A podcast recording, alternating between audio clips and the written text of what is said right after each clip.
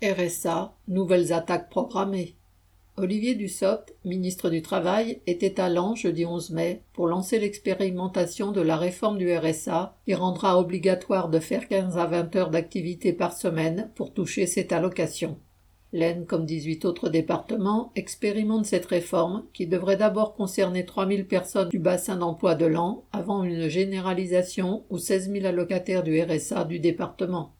Les allocataires devraient suivre un prétendu parcours d'insertion et être accompagnés pour lever les entre guillemets, freins à l'emploi, comme l'absence de permis de conduire, les problèmes de logement, de garde d'enfants. Pour aider ces milliers de personnes, Pôle emploi, qui va devenir France Travail, la mission locale et le conseil départemental de l'Aisne vont embaucher seulement une vingtaine de personnes supplémentaires. L'allocataire se verra imposer 15 à 20 heures d'activité, formation ou travail. Elisabeth Borne a précisé samedi 13 mai à La Réunion, qui expérimente aussi le nouveau RSA, qu'il y aura bien des sanctions si le contrat n'est pas respecté.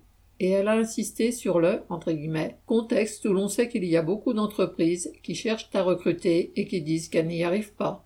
Il s'agit donc bien de fournir de la main-d'œuvre gratuite aux patrons qui le voudront.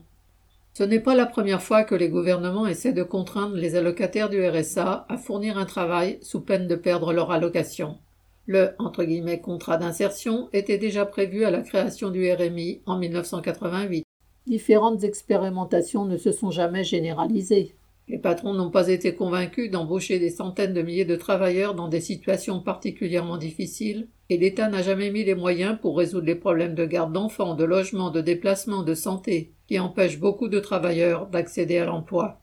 La réforme ira-t-elle cette fois au-delà de l'effet d'annonce? L'essentiel pour le gouvernement est de toute façon de désigner une nouvelle fois les plus pauvres comme des assistés qui ne voudraient pas travailler et coûteraient cher à la collectivité.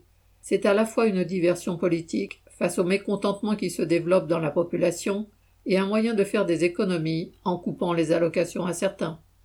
Dussopt a été accueilli à Lens par une centaine de manifestants munis de casseroles et de sifflets.